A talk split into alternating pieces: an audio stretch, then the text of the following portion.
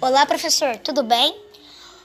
Hoje eu irei mostrar a minha a minha prova, né, o meu resumo da minha origem do basquetebol para cadeira de rodas. Espero que goste.